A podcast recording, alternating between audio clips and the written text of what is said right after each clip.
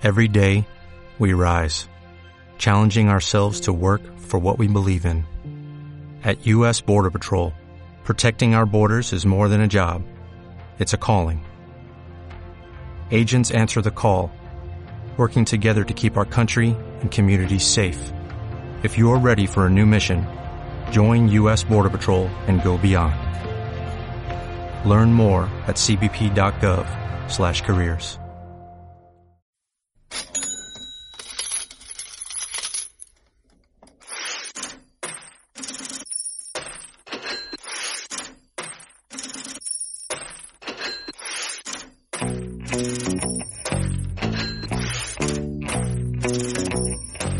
Bienvenidos a CryptoBirds, tu podcast sobre tecnología blockchain e inversiones en Bitcoin, Ethereum y todo el ecosistema de criptomonedas. Hola, ¿qué tal? Muy buenas a todos. Bienvenidos al sexto y penúltimo programa de la temporada 4 de CryptoBirds. Muchas gracias por prestar atención a este podcast. Me presento, mi nombre es Carlos Martín, desde 2013 estoy metido en este ecosistema de criptomonedas y tecnología blockchain, me dedico 100% a este mundo y a levantar nuestro proyecto Cryptoverse Platform, que por cierto ya tenéis disponible en cryptoverse.com.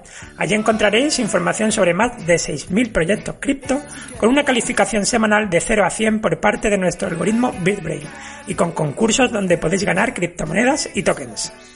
En este podcast, Cryptoverse, vamos a intentar trasladaros la actualidad del mundo cripto desde distintos enfoques, con debates, entrevistas, análisis de proyectos venideros. En definitiva, hablaremos de la tecnología blockchain, proyectos e inversiones en criptoactivos, de todo un poco. A los que estén empezando en este mundillo tal vez se pierdan un poco o no entiendan cierta terminología. Bueno, yo les animo a que insistan y todo lo que no entiendan lo busquen por ahí en internet, que seguro que así van a aprender mucho más rápido. También recordaros que estamos en iBox, en iTunes, en Spotify y en YouTube. Además recordaros que todas las semanas subimos un vídeo a YouTube donde comentamos nuestro top semanal de criptomonedas y tokens. Damos la noticia de la semana y hablamos sobre un proyecto en concreto. Podéis encontrarnos también en Twitter y en LinkedIn y por supuesto podéis tener contacto directo con nosotros mediante nuestros grupos de Telegram. Hoy vamos a comenzar ya con el podcast con un repaso a lo que iremos en este episodio. Empezaremos con la sección Crypto World, noticias breves, donde repasaremos rápidamente las noticias de los últimos días que nos han parecido más interesantes. Seguiremos con el cripto debate, donde debatiremos sobre si estamos ante el final del bull market o por el contrario nos encontramos ante una corrección necesaria y esperada. Para ello cuento con Juan en Cripto, Joseph y Matt Crypto. Por último, tendremos la cripto entrevista, donde entrevistaremos a Nacho Yanillo, co-founder de Juggernauts, un proyecto de la Binance Smart Chain Kauna NFT y DeFi. Pues vamos allá con este sexto programa de la cuarta temporada de Crypto Birds.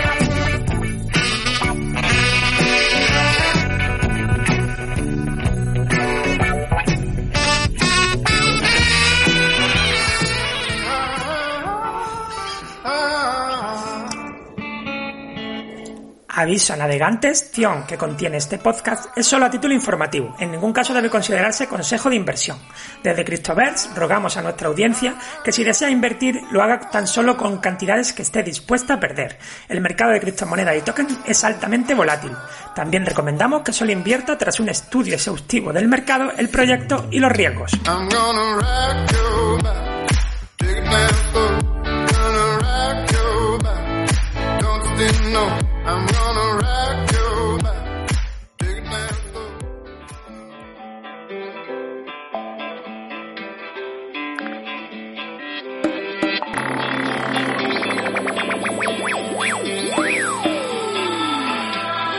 Crypto World, noticias breves.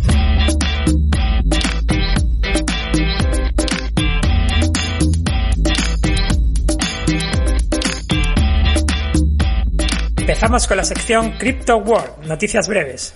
Comenzamos como siempre con un repaso al top del market cap a 7 de junio de 2021. Menudo mes y medio desde el último capítulo. Hemos tenido una fuerte corrección. Bitcoin llegó a estar cerca de los 30.000 dólares y ahora mismo el market cap global se sitúa en 1,67 billones de dólares, un 25% menos que en nuestro último capítulo. Concretamente Bitcoin con el 40,8% de dominancia se sitúa en 36.542 dólares por un Bitcoin y su capitalización de mercado se coloca en 653.000 millones de dólares. En segunda posición sigue Ethereum con 327.000 millones de dólares de market cap y 2.827 dólares por un Ether. Ethereum imparable desde nuestro último programa, pese a la corrección. Y en tercera posición tenemos de nuevo a Tether con un market cap de 62.000 millones de dólares, seguido muy de cerca por BNB con 61.000 millones de dólares de market cap y 402 dólares por un BNB. Todo gracias al éxito que está teniendo Binance Smart Chain a la que gran parte de la comunidad cripto se ha visto abocada por las altas comisiones que está teniendo Ethereum. De 96 proyectos de más de mil millones de market cap que teníamos en el programa pasado, pasamos ahora a 82 proyectos, lo que puede ser indicativo de que el bull run o la all season aún no ha terminado. El presidente salvadoreño Nayib Bukele aseguró que la próxima semana enviaría al Congreso una propuesta de ley que hará Bitcoin una moneda de curso legal. Noticia bomba que posiciona a El Salvador como el primer país del mundo en conseguir este hito. Tras su revisión de las métricas de la blockchain de Bitcoin, el analista Willy Wu observa que la criptomoneda aún continúa en un mercado alcista y espera una pronta recuperación de su precio, alcanzando un máximo histórico para finales del presente año. Los comentarios negativos difundidos en Twitter en contra del CEO de Tesla, Elon Musk, están en aumento después de que el multimillonario y su empresa se distanciasen de Bitcoin. Según un estudio elaborado por la firma Aguario, los tweets negativos relacionados con Musk durante el mes pasado alcanzaron un 19,2%. Incluso el conocido grupo de hackers Anonymous ha llegado a amenazarlo a través de un vídeo en YouTube. Elon haciendo amigos como siempre. Las autoridades rusas estudian la eliminación parcial de la prohibición de los pagos con criptomonedas. En un comunicado admitieron que el gobierno está considerando la posibilidad de modificar el derecho civil para permitir los pagos con criptomonedas como un medio contractual. Los grandes holders de Bitcoin parecen haber estado comprando agresivamente en medio de la más reciente corrección del mercado, aumentando el optimismo de que la venta masiva podría estar a punto de terminar. Las ballenas llegaron a acumular 122.500 Bitcoins en medio del último caos del mercado. PayPal registró un nuevo récord en operaciones diarias con Bitcoin llegando a los 300 millones de dólares, también durante la caída. La dificultad de la minería de Bitcoin se redujo un 16%, mientras se extiende el miedo en China a prohibiciones y limitaciones a los mineros. Y noticia de cosecha propia, en breve abriremos nuestro cuarto cripto concurso de portfolios virtuales con más de 1.700 dólares en premios en BNB y JGN, el token de Juggernauts, nuestro patrocinador de este concurso, al cual también entrevistamos en este episodio. Esto es todo, pasamos ahora a nuestro cripto debate.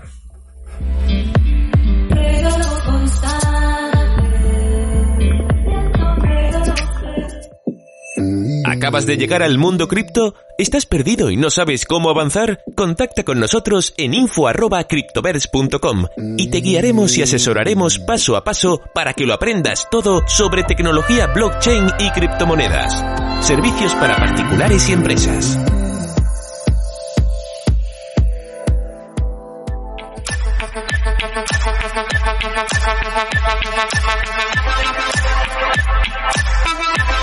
El criptodebate.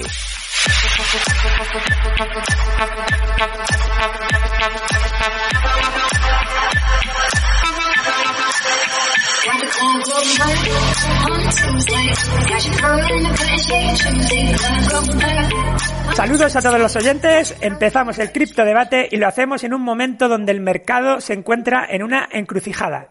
Para ello tengo el super placer de contar con Juan en Cripto, eh, tenía muchas ganas de volver a tenerte por aquí. Juan es un reconocido divulgador de la esfera hispana, tiene su propio canal de YouTube, eh, también genera contenido para Bit2Me, colabora en el podcast Tuning to the Blog y es uno de los tutores de los cursos de Bitcoin. Es un criptopolímata. ¿Qué tal? ¿Cómo estás? Hola Carlos, bueno, aquí muy bien, eh, contento con eh, esta oportunidad de volver a compartir con la audiencia de CryptoBirds y agradecido con la, sí, por la invitación. Un gusto estar acá y, también separarme un poquito de tanto ruido que hay por lo que está pasando el día de hoy. Ya, ya te digo, ¿eh? Menudo día hemos elegido para grabar. Por otro lado, también vuelve Joseph. Joseph es, entre otras muchas cosas, un excelente analista de mercados cripto, con algo menos de exposición pública, pero no por ello con opiniones menos interesantes. De hecho, tenemos muchos oyentes que son fans de sus intervenciones. Un placer tenerte por aquí de nuevo, Joseph. ¿Cómo estás? Hola, buenos días. Muchas gracias por invitarme. Nada, hombre. Y otra gran vuelta. Agradecemos mucho a Mad Crypto, otra colaboración más. Mad es un reconocido youtuber, analista cripto. Tenéis link de su canal en la descripción. Eh, tenía muchas ganas de volver a tenerte por aquí. Mad, ¿qué tal? ¿Cómo estás? Gracias, Carlos. Gracias por la invitación y feliz de estar aquí y platicar un poco de cripto, como siempre. Muy bien. Pues nada, el placer es mío. Muchas gracias a los tres. Y bueno, eh, por cierto, ahora que estáis otra vez Juan y Joseph juntos, recuerdo esa apuesta sobre el sorpaso de Ether a Bitcoin en capitalización de mercado. Eh, ¿No has sudado un poco, Juan, estas semanas cuando Ether estaba desbocado o estabas seguro, no, de ti mismo? disculpa, se perdió, no te... ah, nada, digo, digo eso, que cuando Ether estaba un poco desbocado, ¿no temiste un poco por perder la apuesta o qué? Yo estoy tranquilo. Es que doblarse en capitalización de mercado cuando ya es un activo de medio billón o en español 500 mil millones es mucho más difícil que doblarse cuando, cuando vales 200 mil o 250 mil. Entonces, esa es la segunda milla, la más difícil, que le va a costar más a Ethereum. Eh, de acuerdo que, que Joseph está ahí recortando distancia en, la apuesta, pero de nuevo, es que, es que si yo pierdo la apuesta, quedo muy contento porque hice justamente un video hoy hablando del flippening y decía, si Ethereum llega a 9 mil dólares, pues para mí eso es bueno, yo celebro, yo tengo un poquito de Ether y no me importa pagar. La apuesta fue de 0.01 Ether, entonces sí, sí. Que, que Ether siga subiendo. Claro que sí. Muy bien. Venga, pues vamos a empezar. Eh, como somos muchos y como siempre digo, para seguir un orden y no pisarnos, voy a ir planteando distintos temas y cediendo la palabra. Una vez todos hayáis expuesto vuestra opinión, pues sois libres de rebatir a vuestros compañeros o ampliar vuestras opiniones o lo que sea. Y ahora paso a comentar de qué va este debate. En principio, cuando os pedí participar, la verdad que quería hablar del circo que teníamos montado en el mundo cripto, o que tenemos montado. Por un lado, el señor Musk, eh, que no para de tocar las pelotas eh, hablando claro. Por otro lado, los nuevos que entran, que están en modo meterle a todo memecoin que aparezca, eh, sin contar lo de la burbuja de los NFT, o lo infladísima que hay, mm, que estaban muchas alts, ¿no? Digo estaba porque eso, como comentamos justo hoy, que estamos grabando a miércoles, miércoles 19 eh, de mayo, pues estamos viviendo una gran, gran corrección. Así que me gustaría que hablásemos de si vemos esto como el fin del, el fin del ciclo alcista o es un fuego purificador que ya hacía falta. Es decir, una corrección que ya tocaba para seguir subiendo más sanamente. Y bueno, que hablando un poco de esto van a salir todos estos temas seguramente. Si me permitís, empiezo dando brevemente mi opinión. Eh, bueno, llevaba viendo el mercado, como digo, muy, muy inflado, proyectos con una capitalización muy por encima de su valor intrínseco. Como digo, muchísima gente nueva entrando con el objetivo de hacerse millonario comprando Doge o Shiba o SafeMoon eh, o cualquier meme coin que esté de moda. Y por su parte, Bitcoin estaba en una franja de precios durante mucho tiempo que no terminaba de tirar ni para arriba ni para abajo. Eh, muchos, muchos eluden la bajada, mm, toda esta bajada al incesante troleo de los más, otros a una reciente noticia que salió ayer de ban de China a las criptos. Pero en cualquier caso pienso que había cierto agotamiento en el mercado y bueno, estas, estas cuestiones, estas cuestiones han sido simplemente un catalizador. Me niego a pensar que el señor Musk puede crear todo este pifostio, ¿no? Así que paso ya a la primera pregunta del debate. ¿Cómo veis el mercado cripto actual? ¿Era hora ya de este rect? Empieza tú, Joseph, que te tengo ahí. Pues yo siempre digo que mm, las noticias en sí no, no afectan al precio más allá de desencadenar lo inevitable, ¿no? Entonces, una noticia negativa en un mercado que está que ha bajado un 40%, pues no tiene el mismo efecto en un mercado que a lo mejor está sobreextendido. Y este mercado, pues claramente está sobreextendido, tanto en el Bitcoin como en las altcoins, eh, un poco en todos los sentidos. Entonces, cuando un mercado está tan sobreextendido, pues al final se vuelve muy frágil, porque cuando un mercado está sobreextendido hay muchos inversores cortoplacistas. Esos inversores son mucho más sensibles a las noticias y al ser muy sensibles, pues cualquier tipo de noticia, por muy poco negativa que sea, hace pues que, se arranque como, un, como una cadena de dominó, ¿no? Y entonces eh, ahí es cuando se producen esas bajadas. Cuando más sobreextendido, mayor es el efecto. Y bueno, pues este mercado pues estaba muy, evidentemente estaba muy sobreextendido, pues ha pasado lo que tenía que pasar. Muy bien. Juan, ¿qué opinas tú? Mm. Yo estoy de acuerdo, la verdad, con Joseph. No creo que haya mucho más que agregar distinto de los que saben se quedan acá y los que están llegando, pues lo siento mucho, pero tienen que aprender de alguna forma y así es como aprenden. yo creo que es una corrección, yo no creo que esté cambiando a que ahora esto es un mercado eh, bajista, un bear market, yo creo que simplemente es una corrección, una limpieza también. Eh, mucha gente salió con pánico y después van a salir a decir que Bitcoin es una estafa y que las criptomonedas son una estafa y no se dan cuenta que no asumen su responsabilidad en este cuento, en esta historia. Desde luego, yo sí que he notado eso, un montón de llamadas y de mensajes de gente diciendo, pero ¿qué haces? ¿Tú qué haces en estos casos, Carlos? Los nuevos, ¿no? Que se ponen súper nerviosos y, y demás. Cuéntame, Matt, ¿cómo ves el mercado? No, definitivamente yo sí sentí euforia mucho cercano a lo de Coinbase, mucho con lo de Dogecoin. Este sí se notó como muchas personas estaban, como dices, entrando tratando de hacerse ricos rápidamente, escucharon algunas historias de Dogecoin y la euforia pues está muy, muy fuerte. Yo lo sentí, muchas personas conocidas mías este, entraban solamente preguntándome por Dogecoin, entonces sí definitivamente sentí que era un pico de euforia máxima y es una corrección bien merecida después de un mercado tan positivo. Y como dicen, este, pues Juan, este, las personas estaban ya entrando solamente para hacer dinero rápido sin entender qué estaban invirtiendo. Entonces, esos son los primeros que van a vender y es lo que estamos viendo en este momento. De lo siguiente que quería hablar, como ya habéis dicho algunos, es de si sois más de la opinión de que los ciclos en, cripto eh, seguirán tan marcados o por el contrario, con la cantidad de gente que ha entrado y la evolución del ecosistema, esto va a ser bastante más estable que en otras épocas. Sinceramente, se habla de que las manos fuertes no van a dejar ni caer ni subir tanto a las coins más importantes. Se habla de que ha llegado el mainstream, pero finalmente lo que veo es, eh, pues bueno, como has dicho tú también, eh, más de una especulación brutal por parte de los nuevos. Eh, por lo menos en la época de la ICO se llevaba más el leerte tu white paper, ver unos tokenomics, saber por lo menos de qué va el proyecto, ¿no? pero es que ahora cualquiera te vende la moto de que esto es una revolución, crea un token deflacionario y lo acompaña de un meme y la gente se tira de cabeza como si fuera el nuevo Bitcoin.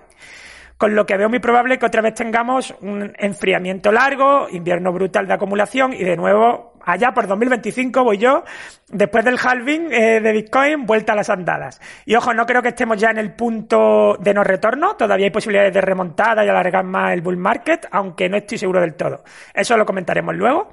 Bueno, ahora mi pregunta sería que, ¿qué pensáis? ¿Seguiremos en la dinámica de mercado alcista, bullrun de BTC, BTC de lateral y al CISO, es decir, en los típicos ciclos cripto? Empieza tu Matt, que te tengo por aquí. Pues yo definitivamente creo que hay todavía, como dicen, una oportunidad de rebote. Creo que es un enfriamiento de mercado muy necesario. Ahora sí que ya nos da espacio para seguir subiendo.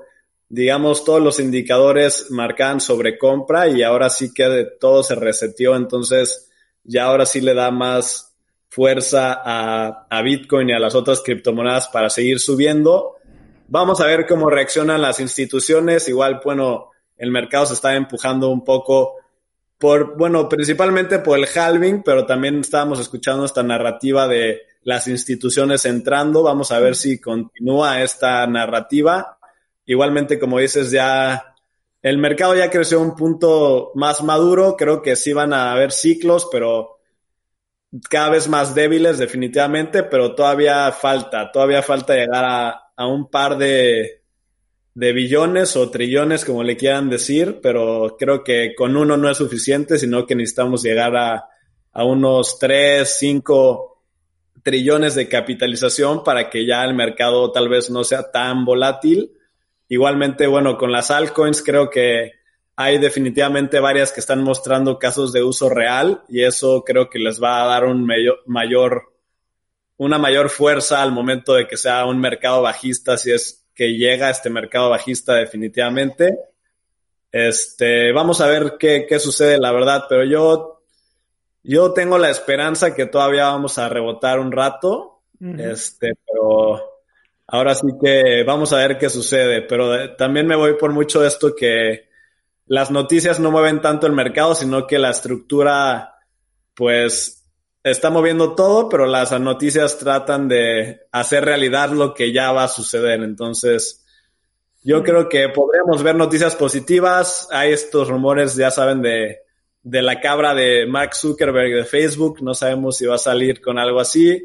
Podría ser algo negativo, no sabemos, pero creo que lo más importante es que se salgan estos especuladores que están solamente metiéndoles a las memes y de literalmente viendo un video en TikTok y viendo que cuesta menos de un dólar, entonces le meten porque cuesta menos de un dólar. Sí, de eso hay mucho.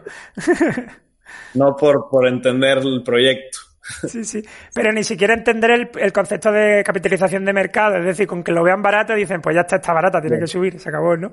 Desde luego. Eh, ¿Qué piensas tú, Juan? ¿Volveremos a ciclos normales, alcistas, bajistas, etcétera, o será distinto a partir de ahora? Eh, tienes el micrófono muteado, Juan. Disculpa, era por la bebé. Nada. Bueno, respondo como si empezara, ¿cierto?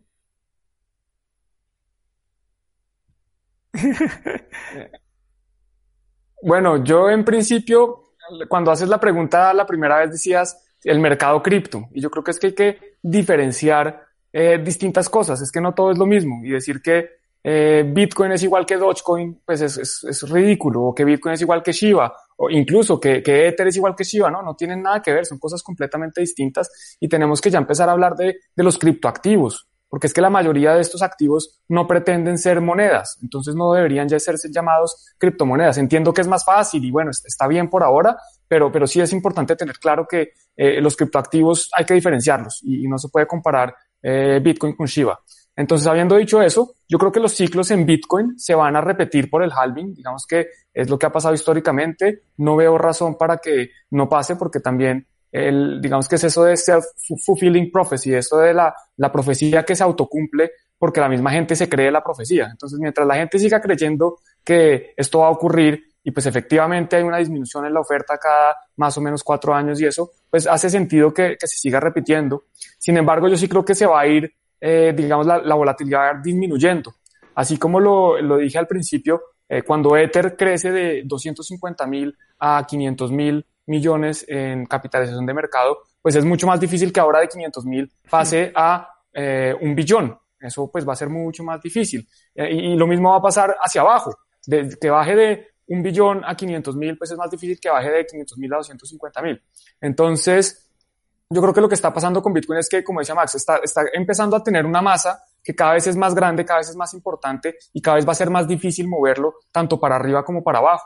Y eso también se ha visto en los ciclos. El, al, la primera vez, el que, el, digamos, en el ciclo del 2011, entonces Bitcoin subió, no sé, un, me voy a inventar los números, 400 mil por ciento. Después en el 2013 subió un 150 mil. Después en el 2017 subió un 2000. Este ciclo pues, subirá, subirá, no sé, un, voy a decir otro número cualquiera, 500 por ciento. Y seguramente esos porcentajes van a ir bajando, se van a ir disminuyendo y la volatilidad tanto para arriba como para abajo va a ir cambiando. Entonces yo creo que los ciclos se van a, se van a seguir repitiendo, sí, pero pues van a ser eh, más, la, la, volatilidad va a ser menor hasta que hay un punto en que la inflación de Bitcoin o, el halving se vuelve irrelevante y prácticamente eh, ya deja de afectar el suministro, porque es que eh, prácticamente en dos halvings ya estamos en una emisión de 0. algo, o en tres halvings ya estamos en 0. algo bitcoins por bloque y empieza a asegurarse la red más que todo con, con el tema de las comisiones. Yo, vamos, estoy totalmente contigo que, que ojalá se diferenciasen de verdad criptoactivos de sheets y, y, y, que hubiese ciclos, vale, todo lo fuerte que quiera y grande y tal en las sheets, pero que luego los criptoactivos de verdad con trabajo detrás, también como dice Matt, que, que de verdad tienen usos reales, etcétera, vayan por otro lado, ¿no? Lo que pasa que, mira, hoy se gira el mercado y todo cae lo que no está escrito, ¿no? Eh, Joseph, cuéntanos, ¿cómo ves esto de los ciclos? Bueno, ya sabéis, yo soy un fiel eh, seguidor del análisis on-chain. Ya desde siempre lo he sido porque nos proporciona una cantidad de datos que, que no nos proporciona ningún otro mercado, ¿no? Y, de momento, tal como veo el ciclo, no hay nada que me haga pensar que este ciclo vaya a ser diferente al resto de ciclos, porque este está comportando de forma exactamente igual. Eh, al final, este tipo de correcciones se quitan del medio a los especuladores a largo plazo o los, pues los, los, que, los que más a corto plazo operan y se mantienen los, los que están a largo plazo. ¿no? En el momento que nosotros vemos que los inversores a largo plazo empiezan a vender, es cuando normalmente suele, solemos, suele acabarse el ciclo, ¿no?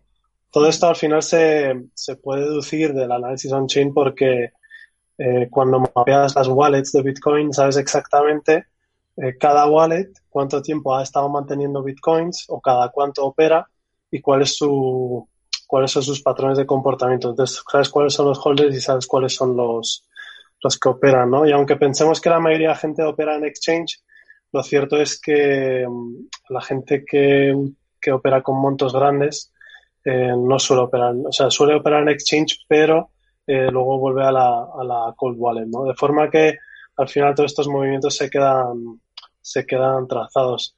También ocurre con los mineros, o sea, las wallets de los mineros, de todos los pools de minado de Bitcoin, están todas mapeadas, al igual que están mapeadas las, las wallets de los exchange.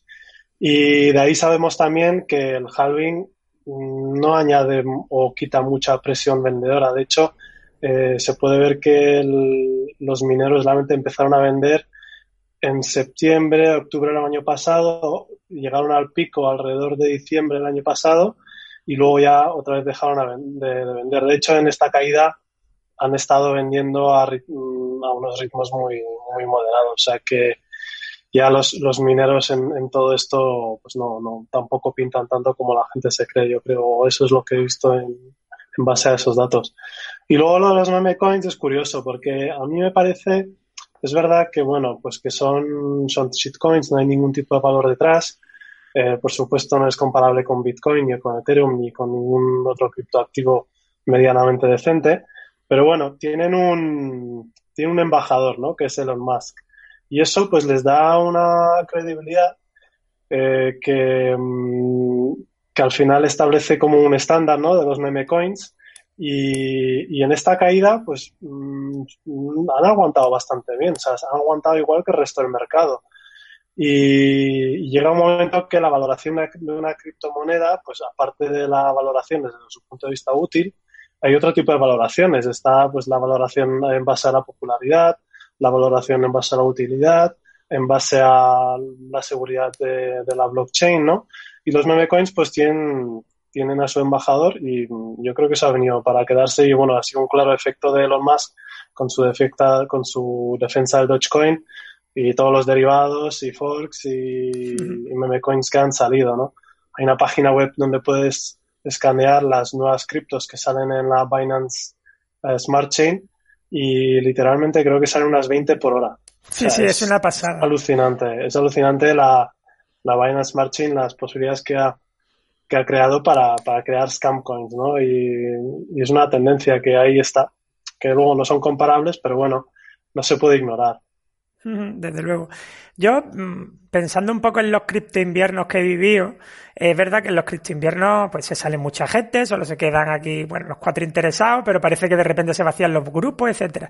Pero ahora yo creo que ha cambiado la cosa con esto de las DeFi, porque ya he escuchado, yo lo he pensado y lo ha escuchado mucha gente de mi entorno, que, oye, mira, pues me paso en una stable, eh, stablecoin eh, cuando me quiera salir y, y, ya eso no va al banco, eso va a un pool para que te genere beneficios, ¿no?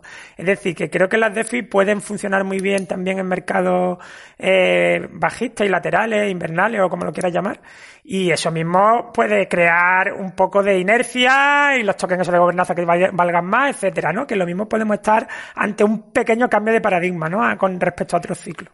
Pero bueno.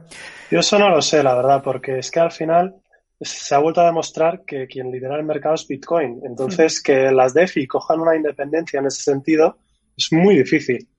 Y cuando Bitcoin vaya al garete y se acabe este ciclo, yo creo que las DeFi y los, y los API que hay anuales en las DeFi van a ir en el mismo sentido. O sea, quien se crea que durante el bear market se va a forrar con el API de cualquier cripto haciendo un 200% anual, eh, sí. no me confiaría en eso, la verdad, porque las rentabilidades van a bajar porque, claro, no va a haber tanta demanda y, hmm. y aparte del impermanent loss y todo eso, pues bueno. Hmm. Eso sería como para hacer otro debate, DeFi, desde luego, porque es muy, es muy amplio. Mm. Vamos a profundizar un poco en la actitud del boca chanclas, eh, como decimos en mi tierra, de Elon Musk.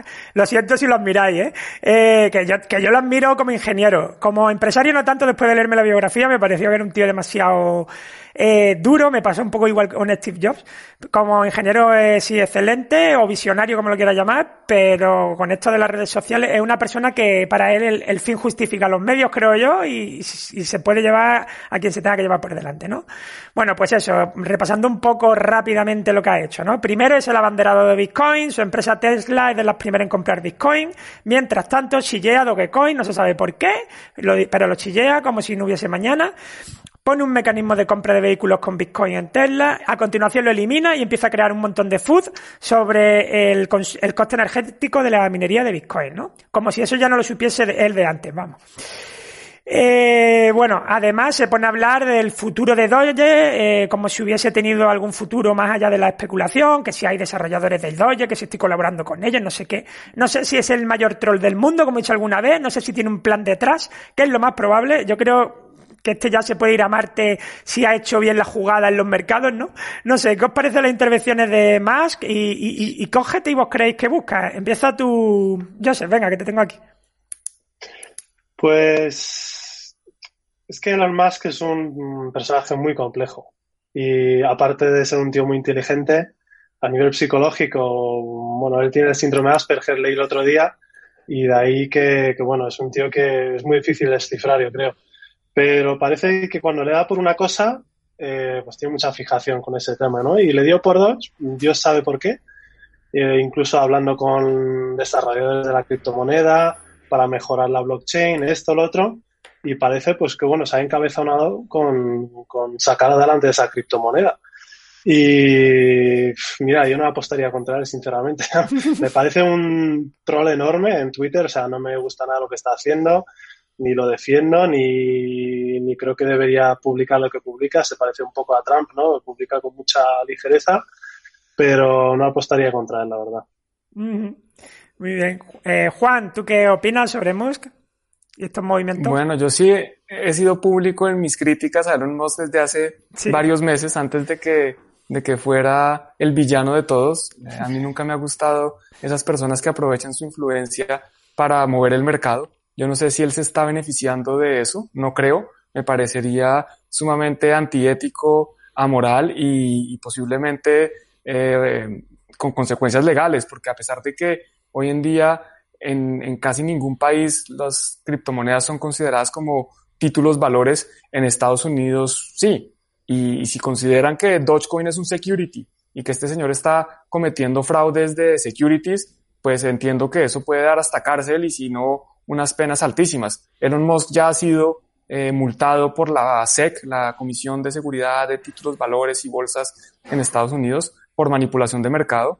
Eh, no sé le, quitaron la, le quitaron la presidencia de Tesla por eso, o sea que este tío tiene antecedentes ya. Yo es que creo que eh, tiende a eso y ha encontrado el mercado gris y ha dicho, esto es el salvaje este, esta es la mía, ¿no? Pues bueno, continúa, continúa.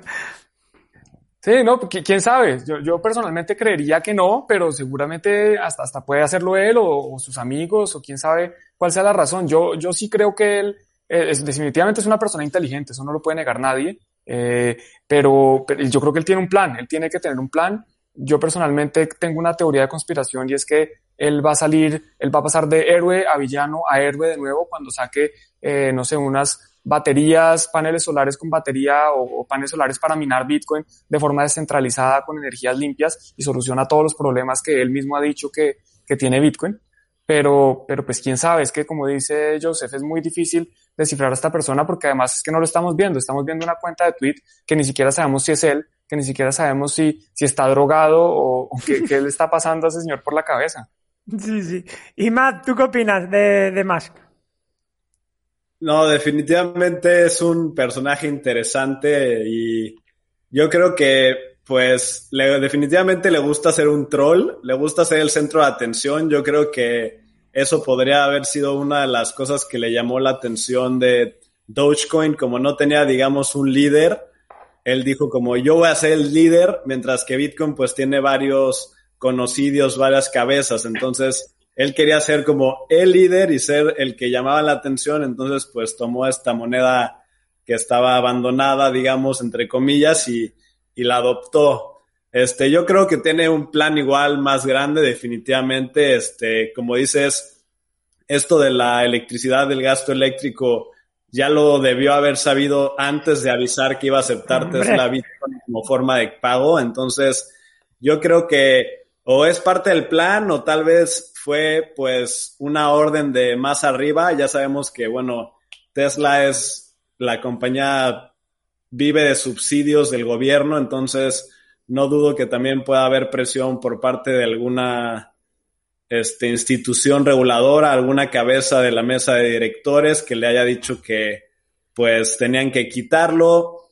Ahora sí que definitivamente ha de tener un plan y va a llamar la atención, no se va a ir a ningún lado, entonces a mí personalmente no me ha caído muy bien este, su comportamiento definitivamente, este, no creo que vaya a llegar a cosas buenas. Ha perdido la credibilidad para muchos ya, entonces, y a otros, pues, algunos compraron Dogecoin en 75 centavos y ahorita ya estaba como en menos de 40. Entonces, esas personas que entraron no creo que hayan estado súper convencidas y, y muchos literalmente ves en Reddit que le metieron todos sus ahorros de vida básicamente porque creen en Elon Musk, creen que la va a llevar a no sé cuántos literalmente vi un TikTok que decía que iba a llegar a tres mil dólares, una cosa así. Entonces, la verdad, sí está empujando muchas ovejas al matadero, literalmente, yo creo. Pero de alguna forma creo que sí se va a responsabilizar y esperemos, como dice Juan, que tal vez regrese a ser el héroe y traiga un tipo de tecnología donde ayude a, que sea más limpio el minado y más descentralizado Bitcoin. Pero definitivamente sus acciones no son nada agradables para el mercado. Ya para muchos ya perdió el respeto y, y él ocasionó esta euforia de, de shitcoins que algunos han ganado, pero muchos otros van a perder y, y sí, sí han aguantado bien hasta ahorita, pero no, no creo que las personas que lo hayan comprado hayan aguantado esas caídas de 50% convencidos que va a rebotar tan fácilmente. Desde luego, yo sí que he visto cómo ha crecido la animadversión brutalmente y, y tanto en veteranos como en nuevos. Y, pero los veteranos yo creo que más. Y muchos de ellos ya diciendo, me juro a mí mismo que no me voy a comprar un Tesla. Mira que yo tenía ganas de comprar un Tesla, pero ya por ahí no paso, ¿no? Sí, y eso va a ser difícil, por mucho que saque plaquitas solares, pero bueno, de revertir. Bueno, eh, echemos la vista atrás eh, a los últimos meses eh, para hacer un breve análisis, si os parece, de todo lo que ha pasado en esta all season.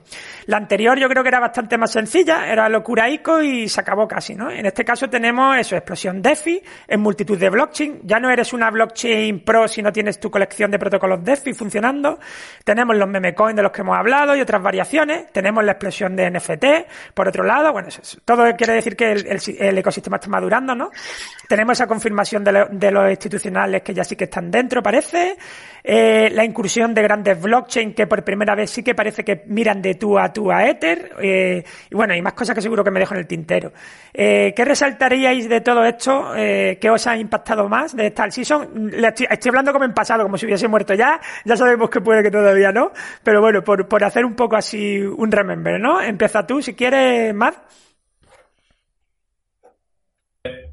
Sí, ¿me, repites la pregunta, perdón? Bueno, básicamente, me, he liado aquí, básicamente es de, de esta all season que hemos vivido, donde hay NFT, donde hay los meme coins, las DeFi, etcétera, ¿a ti qué es lo que más te ha llamado la atención o qué te ha impactado más? Pues, definitivamente yo soy más de, de DeFi, este, las NFTs me gustan mucho, pero se ha ido mucho por la parte de el arte digital, no tanto lo funcional. Me fascina, por ejemplo, las funcionalidades de las NFTs como llaves, como terrenos en metaversos, etcétera. Lo del arte virtual no me fascina, la verdad, pero supongo que es un coleccionable interesante para algunas cosas. Este, creo que es algo positivo al menos para el mercado, aunque no me encante porque van a entrar muchas personas han entrado al mundo cripto a través de NFTs que nunca habían entendido nada de criptomonedas, entonces es una puerta a la cultura popular, a entrar al mundo de la blockchain, entonces definitivamente le veo un lado popular, pero la funcionalidad de ese parte de arte no le veo mucho, pues por ahora no le veo mucho uso, pero sí creo que va a revolucionar todos los contenidos, artistas, monetización de todo tipo, pero este solo es la punta del iceberg. Yo me voy más por el funcionamiento de DeFi, que creo que es algo que sí definitivamente tiene una utilidad que puede llegar a cambiar pues más vidas, yo creo, porque pues ahora sí que puedas, por ejemplo, pedir este, un préstamo con tu colateral de tu Bitcoin, de tu Ethereum, definitivamente le da un nuevo uso que ya no tienes que ni siquiera vender. Yo creo que eso podría ser algo, como dices, para que sobrevivan los protocolos DeFi más, porque, bueno, por ejemplo, ahorita vi en AVE que estaba la tasa de interés en 33% anual de API porque, pues, la gente está pidiendo ahorita Tether. Entonces, creo que sí puede ser algo interesante en el mercado bajista porque la gente va a seguir usando ese tipo de cosas. Este, los exchanges claramente descentralizados donde ya no pierdes la custodia. Este, ahora sí que me está encantando ver lo que es el funcionamiento de Matic, por ejemplo, ver el funcionamiento de DeFi en Ethereum, pero ahora sí. Ahora sí en condiciones, sí de manera barata y sin comisiones, rápido, eso definitivamente ya me da una visión más clara. Hmm. Este, yo creo que se va a poner muy interesante, todavía le falta mucho cacho. Como saben, este, yo soy muy este, fanático de Polkadot y justamente hace viene ese ecosistema bastante fuerte. Y justamente ahorita uno de los proyectos más fuertes de DeFi de Polkadot, Akala, acaba de anunciar una colaboración con un banco tradicional, una banca fintech de Estados Unidos que se llama Current.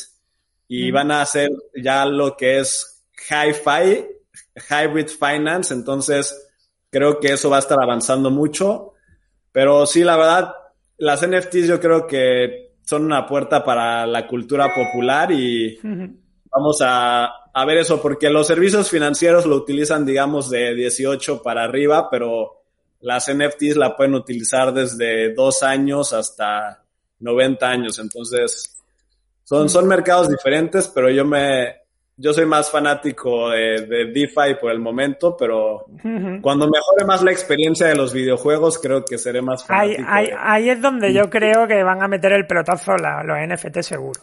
Pero bueno, eso, eso también tendría que dar para otro debate. Eh, continúa, Joseph, si te parece, ¿a ti qué te ha impactado más de todo esto que hemos vivido? Pues es verdad que esto que decís de DeFi me parece muy interesante también desde el punto de vista de la interoperabilidad, ¿no? Entre puedes comprar un FT, con eso puedes colateralizar un préstamo, eh, con eso puedes colateralizar otra cosa, ¿no? Y todo ese ecosistema que se está creando eh, es, muy interesante. Y un NFT no solo tenía que ser una imagen, ¿no? Puede ser una canción, puede ser cualquier otro cualquier tipo de propiedad, ¿no? O sea, es muy, muy interesante, la verdad, por dónde va tirando eso. Y el DeFi en general, ha sido curioso como ha tenido su propio bull market, ¿no? En, en verano 2020, mientras el, el, Bitcoin estaba todavía saliendo del, del bear market, ¿no? Bajó hasta 6.000 y tal, y el DeFi estaba subiendo como loco. Y luego ya, pues, eh, le tocó a Bitcoin y luego al, DeFi otra vez. Ha sido como una cosa propia, ¿no? se ha establecido ahí. Y, y, bueno, eso sí ha sido muy, muy interesante, la verdad. Y luego también ha evolucionado muchísimo este, este ecosistema en las herramientas que hay, con Binance, con todas las herramientas que tienen. Otro exchange que está subiendo mucho en popularidad, que es FTX, que personalmente me gusta mucho más que, que Binance y que, que, yo uso. Y aunque bueno, luego la blockchain de Solana creo que no vale nada la que tienen, pero bueno, se respalda en la probabilidad, perdón, en la popularidad que tiene, que tiene el líder de FTX, ¿no? Al igual que pasa con CZ. Y bueno, tiene muchísimas herramientas en los exchanges y eso al final, eh, por ejemplo, a mí me ha permitido, pues cuando vi que, se aproximaba una caída, una corrección fuerte, pues cuando bajamos de 58 a 50K, pues aunque tuviera yo muchas altcoins, pues pude abrir un corto en cobertura, ¿no? Por el mismo valor que mis altcoins para que ese corto compensara las pérdidas de mis altcoins. Y bueno, son al final herramientas que en, en, 2017 pues no estábamos mucho más limitados, ¿no? Teníamos Bitfinex, teníamos eh, BitMEX, pero todo muy, todo muy, muy básico, ¿no? Y todo esto ha evolucionado muchísimo. Está que genial.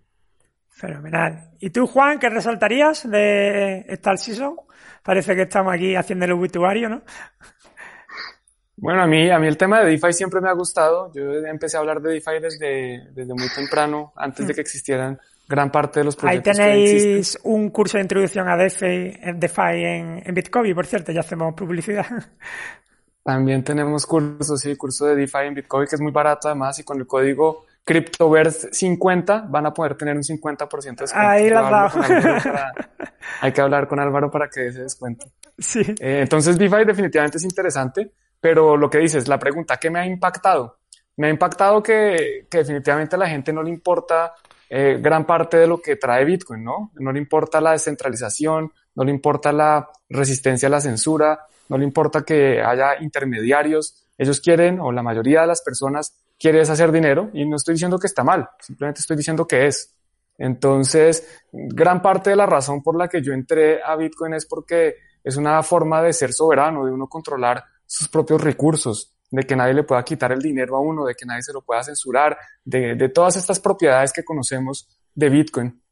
Y, lo que vemos ahora con todas estas blockchains de, de Solana, de Binance Smart Chain y, la gran mayoría de nuevas blockchains que están saliendo es que se lo pasan por la faja, que no les importa ni poquito, ni siquiera aparentar que son descentralizados. Y la gente no, no le interesa, la gente se va y se mete en protocolos que no entienden porque pues piensan que van a hacer dinero rápido eh, sin, sin pensar en qué es lo que está ahí y si realmente eso necesita la tecnología blockchain, porque es que la mayoría de estas blockchains en realidad son un grupo de amigos que se juntan, tienen cada uno unos nodos y por eso están, digamos, sacrificando las propiedades importantes de Bitcoin a cambio de tener mayor escalabilidad, más, más transacciones, más baratas. Claro, pero es que, Hubo, hubo, un momento de impotencia porque es que en Ethereum no se podía hacer prácticamente nada. Tienes todo montado, pero, pero los pequeños no pueden hacer nada. Entonces, ¿qué les das? Pues claro, han aprovechado para sacar sus blockchain, como tú dices, más centralizadas, pero más eficientes.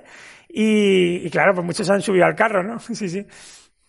Sí, de nuevo, yo no estoy diciendo que esté mal o que esté bien, simplemente mm. estoy diciendo que es lo que es Sí, que es la verdad, pues eso, eso que tú dices, eso demuestra es que a la gente no le importa la resistencia a la censura, le importa es hacer transacciones rápidas, baratas y, con cosas que centralizadas. Que el día que CZ le digan, oiga, usted se va a la cárcel si no para esta blockchain o no se congela los fondos de esta dirección. O sea, el tipo lo va a congelar, punto, no hay nada que hacer, hace un par de llamadas, de pronto 11 máximo y, se acaba el juego.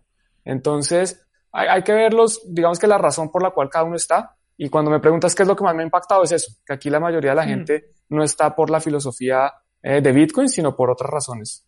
A mí, desde luego, también lo que más me ha sorprendido un poco en tu línea eh, es cómo las redes pueden mover esto, ¿no? Es cómo nos hemos encontrado eh, ante fenómenos virales, pero bestias, ¿no?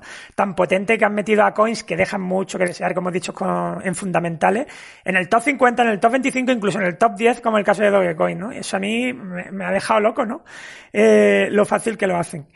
Pero bueno, vamos a ir terminando. Eh, voy a decir eso, que no todo es humo. Eh, en el lado positivo tenemos eso a Polkadot y Kusama en modo locomotora, a punto de demostrar lo que hacen.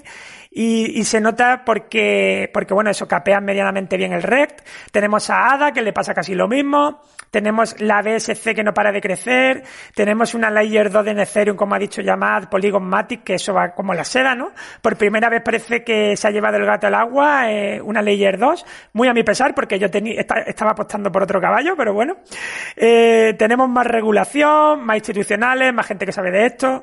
Ya sabemos que siempre que hay una hostia gorda, como hemos dicho, y acaba un ciclo, se va mucha gente, pero siempre queda un remanente y aumenta a la gente que quiere aprender, ¿no? Y aumenta la gente que estamos en todo esto. Y bueno, esto es la pregunta, pero creo que ya lo habéis respondido todo. Era si veíais aquí el final del bull run o no. Ya me habéis dicho todo que más o menos no. No sé tú, Juan, si, si crees que estamos ya en capitulación o no.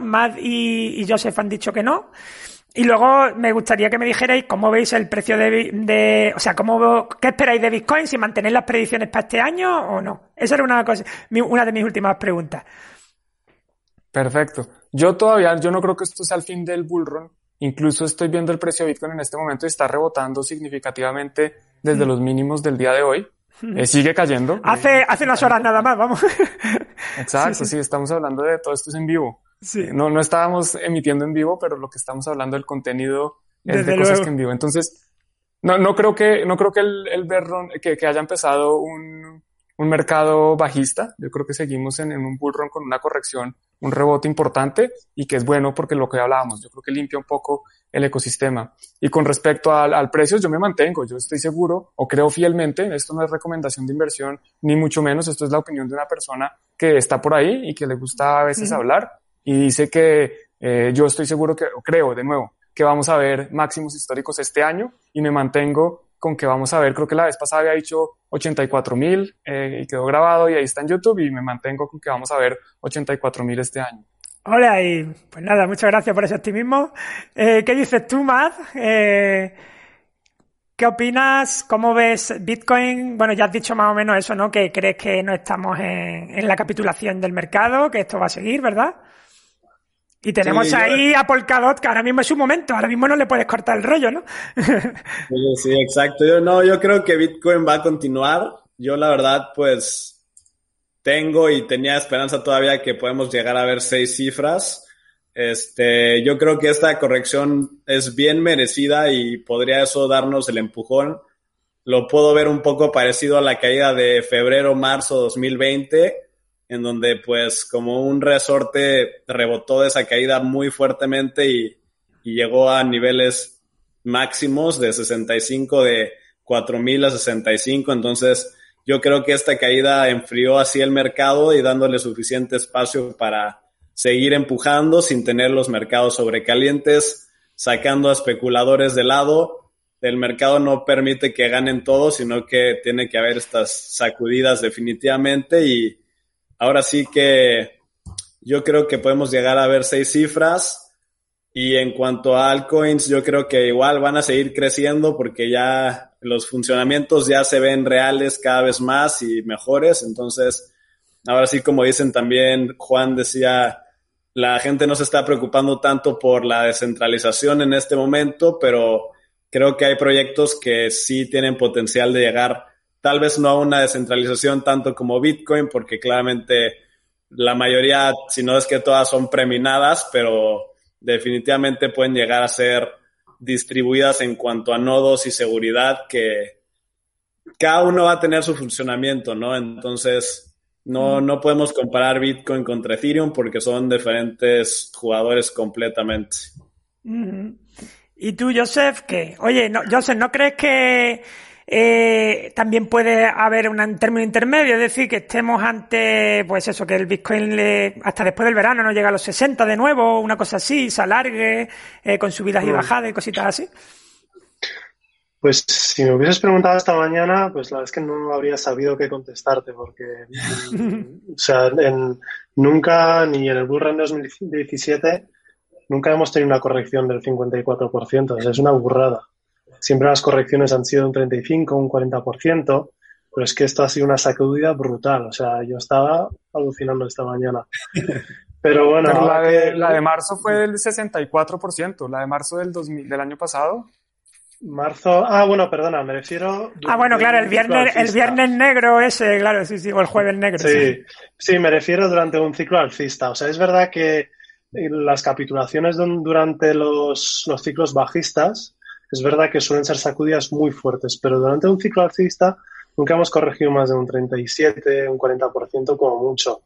Y esto ha sido realmente, para ser un ciclo alcista, ha sido una corrección muy, muy, muy grande.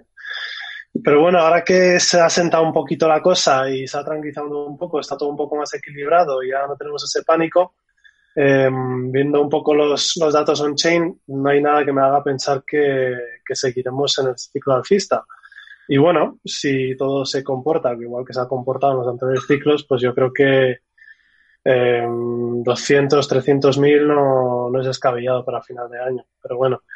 Y luego, eh, se me ha olvidado lo que iba a decir. Sí, básicamente es eso, que no, no, no lo veo, no lo veo descabellado de momento. Y luego sí, lo que quería decir es que cada vez que hay una corrección de este tipo, la recuperación suele ser muy agresiva, o sea, suelen ser recuperaciones en nube. Y entonces, si hemos tenido esta capitulación esta mañana, lo normal, si una corrección como esta, es que el Bitcoin tenga muchísima dominancia en los próximos días y semanas y tire rápidamente hasta los 70, 80, 100 mil con, mucha velocidad. Así es al menos como, como suele ocurrir en otras, otras capitulaciones donde eh, al final sirven para que el Bitcoin vuelva a ganar dominancia. Y de esta forma también el Ether contra el BTC corregiría también ¿no? el, el, el ETH-BTC. Bueno, pues muy bien. Bueno, chicos, pues nada, muchísimas gracias. Yo creo que a la gente le va a gustar esto porque por lo menos estáis los tres optimistas, que hoy están todos que quieren salir, saltar por la ventana, ¿no? Y ya está, se alarga el debate, así que eso, que ha sido un auténtico placer disfrutar de este debate con vosotros. Muchísimas gracias por vuestra participación. Eh, os voy a dar paso a cada uno para que os despidáis. Si queréis comentar algo, comentadlo y por favor también, si queréis, podéis decir dónde nos pueden, os pueden encontrar nuestros espectadores. Eh, empieza tú, Joseph. Eh, acabas de terminar, pero bueno. A mí, nada, yo estoy en Twitter por si queréis seguirme ahí. No publico mucho, pero bueno, de vez en cuando intervengo un poco. Eh, cualquier post vuestro, eh, si me veis los me gustas, ahí estaré. Muy bien. Juan. Bueno, a mí es muy fácil encontrarme. Me pueden encontrar como Juan en cripto, cripto con i latina, en, en Twitter, en Facebook y si quieren en, en Instagram me estoy empezando a mover un poquito más porque creo que es necesario llegar a más personas con el mensaje de, de la descentralización y este regalo que nos ha dado Satoshi. Muy bien. ¿Y tú, Maz? A ti te conoce casi toda nuestra audiencia, pero bueno, comenta. Yo les diría que tengan paciencia, definitivamente esto sucede y les recomiendo pensar a largo plazo. Y yo pues me pueden buscar en, en YouTube, en Instagram, Twitter como MadCryptoMX y ahí estamos platicando, investigando, riéndonos en momentos así y ahora sí que es, es una cultura, entonces hay que disfrutar la subida y la bajada también hay que reírnos. Muy bien. Ya os digo, muchas gracias. Eh, bueno, creo que los tres eh, habéis estado muy alineados. Eh, no ha habido tanto debate, pero sí que ha habido opiniones muy interesantes. Y yo creo que ha habido justo lo que necesita nuestro oyente ahora, que es tranquilidad en las bases, relajación. Y ya está, que no se acaba el mundo. Pues nada, muchas gracias. Nos vemos en otra. Hasta luego. Hasta luego. Chao. Chao, gracias. ¿Has oído hablar de Bitcoin, la tecnología blockchain o las criptomonedas? Si quieres aprender más sobre estos temas, no te puedes perder Mr. Meta, Aventuras en el mundo de las criptomonedas y la tecnología blockchain, una novela gráfica disruptiva que pretende servir de guía imprescindible para entender la tecnología blockchain y el mundo de las criptomonedas de manera amena y didáctica. Entre estas páginas vas a encontrar una historia basada en hechos reales, que a su vez es una ucronía aderezada con elementos ficticios. El protagonista, Mr. Meta, te atrapará con sus aventuras y conseguirá dejarte pensativo y asombrado ante lo que significa la tecnología blockchain, su potencial y sus riesgos. Pero sobre todo, Mr. Meta es un divulgador. Gracias a eso ha levantado un imperio. Su gran habilidad es hacer que cualquiera pueda entender aspectos técnicos complicados de manera sencilla y divertida, usando símiles y metáforas. De ahí su apodo. Las criptomonedas y la tecnología blockchain suponen un planteamiento absolutamente rompedor con la estructura del mundo que nos rodea. ¿Estás preparado para descubrirlo? Ya disponible en librerías y comercios online.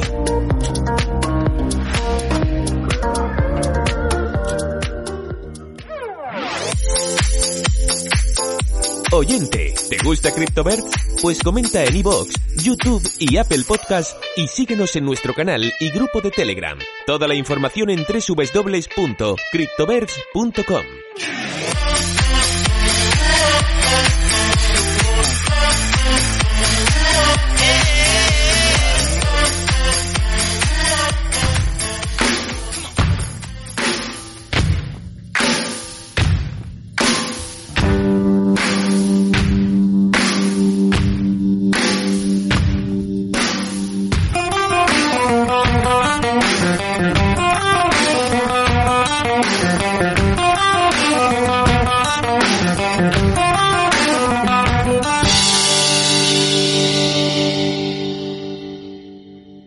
Criptoentrevista.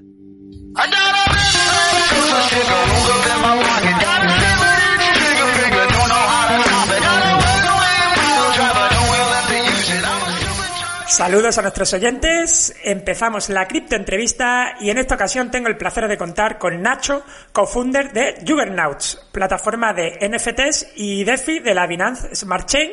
No sé si lo digo bien, Nacho, ¿qué tal? ¿Cómo estás? Muchas gracias por aceptar nuestra entrevista.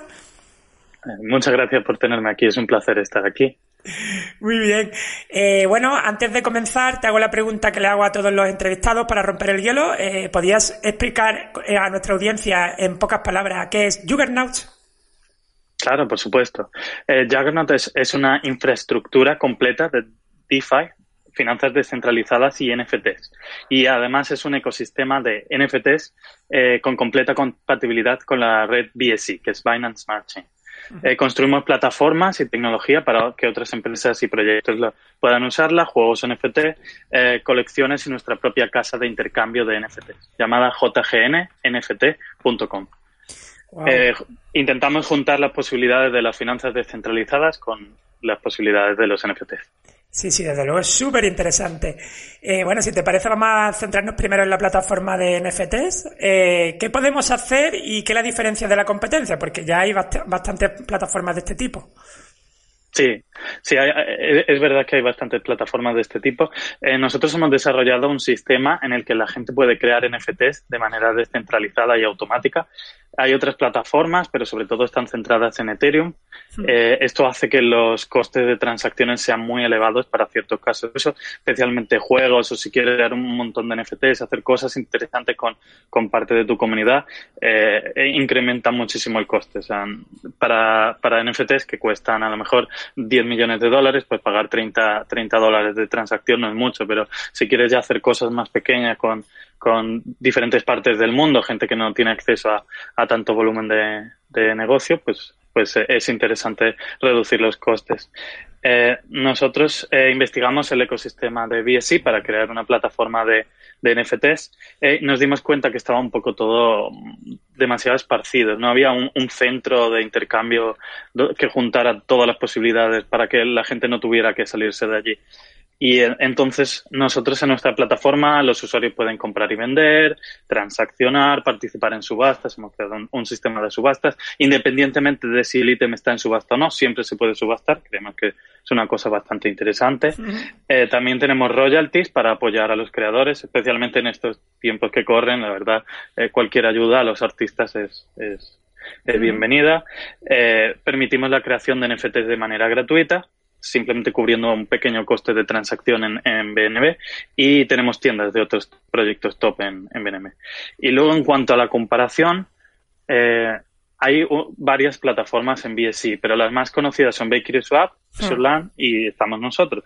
Si nos comparamos con Bakery Swap, Bakery Swap eh, para crear sus NFTs eh, tiene un, un coste, un coste añadido aparte de la, del coste de la transacción de 0,01 BNB. Esos son más o menos 3 dólares y medio por cada NFT que creas. Si quieres crear muchos NFTs, pues obviamente va, va a incrementar, va a incrementar el precio. Otra cosa es ellos no ofrecen eh, eh, copias de NFTs. Ellos solo ofrecen un único NFT. Nosotros sí ofrecemos copias. Por ejemplo, puedes hacer 100 copias de un NFT, 200 copias de un hacer series de NFTs. Sí, exactamente. Eh, hemos visto incluso que ha habido usuarios que han creado dos millones de copias de, del NFT. Ni, ni siquiera sabíamos que era posible sostener eso tecnológicamente, pero, pero ahí está. Y, y, luego una cosa que es muy grave con Bakery Swap, en nuestra opinión, es que usan su token Bake es la única forma de comprar y vender en la, en la plataforma. Entonces creo que eso puede, ¿cómo se dice? Puede, puede, echar para atrás a muchas personas que no tengan tanto conocimiento o no quieran invertir realmente en Cake. Nosotros ofrecemos la posibilidad de pagar en BNB, que es un token estándar, top 5, siempre se ha mantenido en el top, sabemos que su valor es más o menos constante. Y en Treasure Land, por ejemplo, tampoco permite la creación de, de NFTs múltiples. Es una cosa que quieren implementar, según veo en su página web, pero no lo han implementado. Y, creo que quedan muchas posibilidades a, a, la hora de trabajar con NFTs. Bueno, es un poco el overview de, por, perfecto, por todo lo que comenta. Bueno, lo de Ethereum, por supuesto, aquí ya estamos acostumbrados a hablar de ello, que es verdad que todo lo que dice sabemos de lo que habla, de los costes de transacción. Y luego, bueno, entiendo que sí que va muy enfocado también al mainstream, por lo que veo, eh, de facilitar todo lo que se pueda. ¿Nos puede hablar un poco cómo es el proceso del mintado de un NFT en vuestra plataforma? Y sobre todo también, eh, cómo se puede lograr visibilidad en vuestra plataforma, por ejemplo, porque ahora también hay un problema de que se pone todo el mundo a hacer el NFT y es difícil que un artista pueda destacar sobre otro. ¿Cómo se pueden distribuir? También me dice, ya me has dicho algo de subasta, bueno, un poquito sobre eso. Claro, sí, sí. Mira, nosotros siempre hemos pensado, como tú dices, que sea una plataforma en la que todo el mundo pueda entrar eh, tanto creadores top como, como gente que está empezando en el mundo. Y creo que estamos dando una, una buena plataforma a la gente que se está iniciando porque los costes son mínimos, puedes pagar en BNB y es, muy simple de, usar. El proceso básicamente es, se, trata de botones, es una pequeña página web, tú conectas tu wallet, le das a crear, tienes una serie de parámetros, tienes que poner obviamente el, título del NFT, un poco la, descripción, subes el archivo hasta 30 megabytes, ofrecemos vídeo, soporte de vídeo, de GIF, de, imágenes, de, este tipo de cosas. Y luego ya si quieres eh, añadirle un poquito más de, de, interés, puedes seleccionar royalties, que eso significa que cada vez que ese NFT se venda, el creador se lleva una parte. Cada vez que se venda en, nuestra plataforma, el creador siempre se va a llevar una parte. Puedes poner desde, desde 0 hasta 99%, creo que es el límite.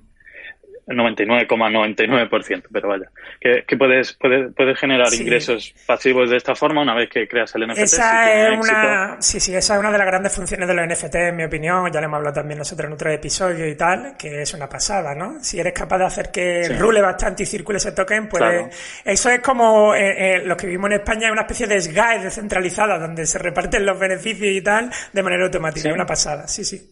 Sí, sí, sí. Que, eh, la cuestión de estas plataformas es que al final eh, el descentralizado no es solo por el nombre. A ti te interesa que la gente haga su propio marketing, la gente cree sus propias cosas sin necesidad de que tú estés encima, porque al final cada cosa que como proyecto tengamos que hacer es business development, es desarrollo de negocio y, hmm. y eso cuesta tiempo, dinero, esfuerzo y, creemos que el espíritu de, la, descentralización es que los propios usuarios puedan crear en dos clics. Realmente lo hemos eh, hecho de esta manera. En, dos clics pueden, pueden crear su NFT, ya lo tienen en su colección y pueden hacer lo que quieran con ello. Pueden ponerlo en venta, subastarlo, pueden, pueden eh, enviárselo a, a gente de su comunidad, por ejemplo, si son influencers, pueden hacer muchas cosas con esos NFTs, pero la base es muy sencilla. Básicamente pones los parámetros, le das a crear, pagas una pequeña transacción en BNB, no tenemos coste, pero sí que hay que pagar la pequeña transacción. Y, y básicamente ese es el proceso. Y me preguntaste en cuanto a distribución. Esa es una cosa muy interesante, creo que da, da mucho juego de explicar, creo que, que se sale de, de, un poquito de esta entrevista, pero yo lo asimilo al, al, al proceso tradicional de creación de arte, ¿verdad? Eh, al final es marketing, es saber vender tu imagen, crear cosas que la gente quiera, eh, saber promocionarte muy bien, eh, tienes que destacar. Eh, por lo menos en mi opinión, con los NFT, como son tan nuevos, la gente siempre está buscando más brillante, cosas que hmm. destaquen mucho, que se muevan, por ejemplo, que tengan movimientos en 3D, ese, tipo de cosas. En cuanto a la promoción, las plataformas que más estamos viendo que se usan son Twitter e Instagram. Hmm. Twitter especialmente, Twitter, bueno, tú, lo sabrás que estás hmm. metido eh, en este mundillo. Twitter es eh, como la clave para, para promocionar cosas en, en, criptomonedas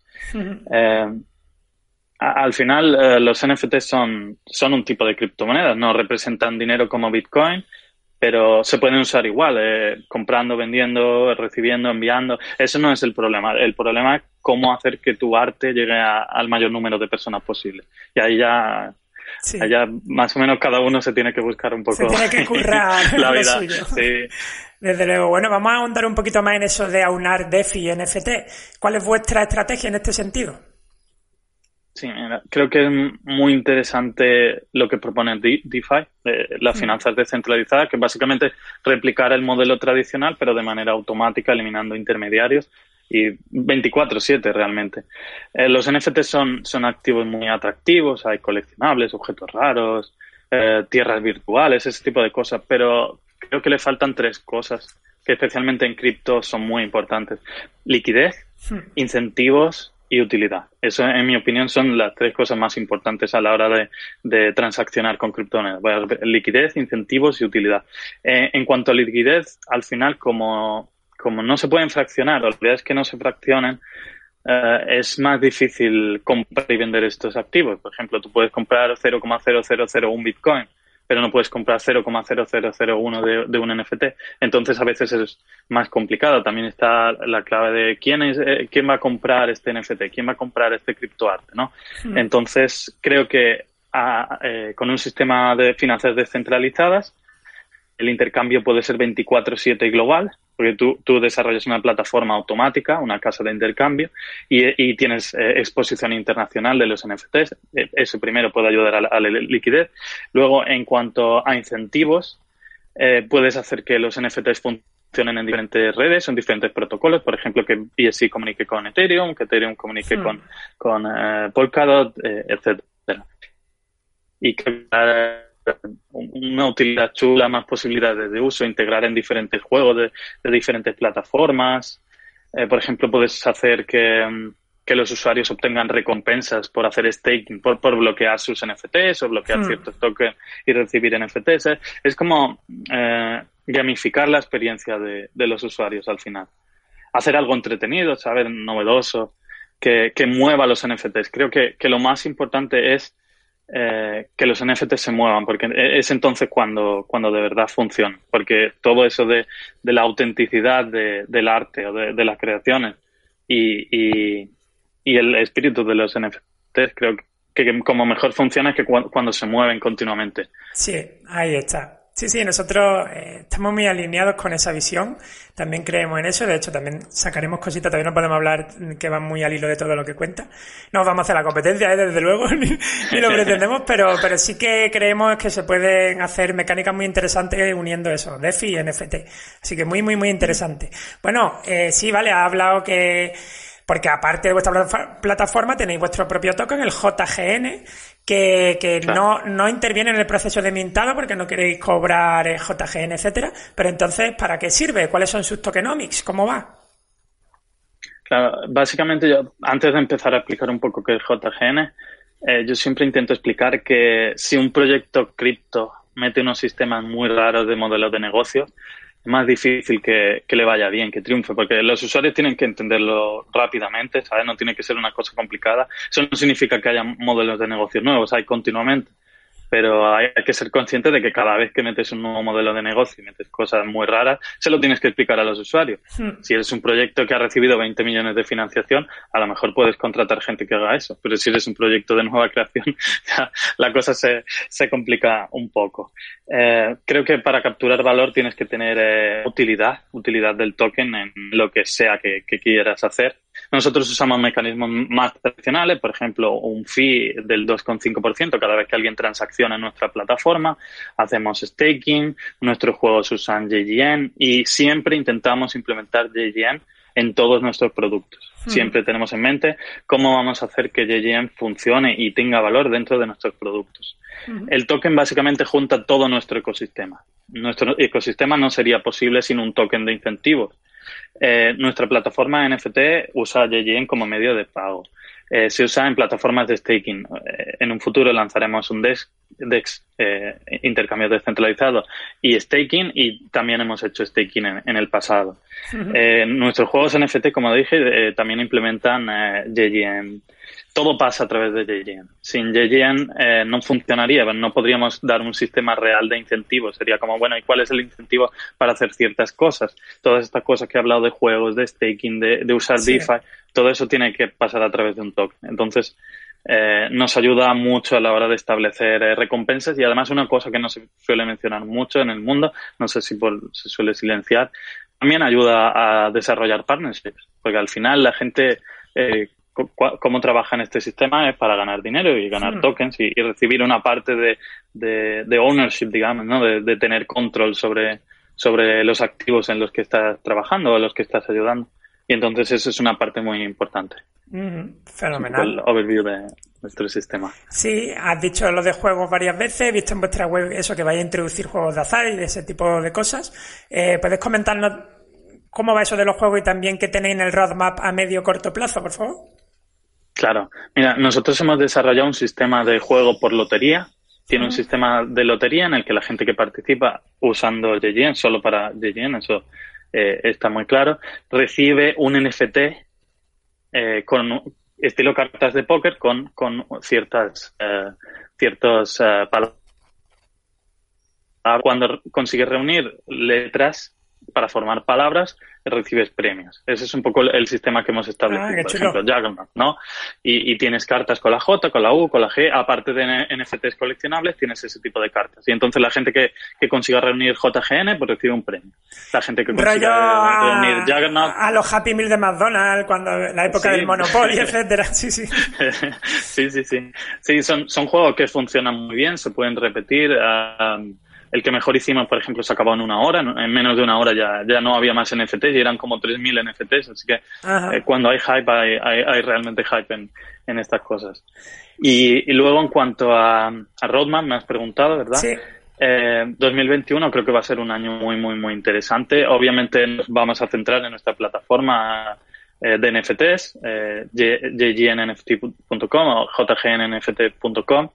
Queremos añadir nuevas tiendas, nuevos proyectos, nuevas formas de pago, hacerlo una plataforma top que tenga todo integrado, que sea sencillo también para los usuarios, que tanto para los más experimentados como para los que quieran probar cosas, no sepan cómo funciona una, una cosa simple. Creo que no, no intentamos complicar el sistema, intentamos hacerlo simple, que funcione, sencillo.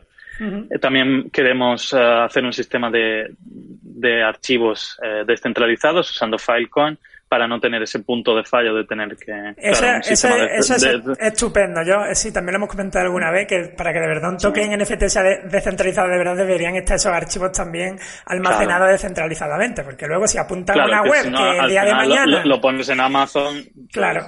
El que, el que esté guardando esos archivos no paga el servicio de Amazon y te quedas sin el archivo, ¿no? Claro, te quedas sin él, sí, tal cual, sí, sí.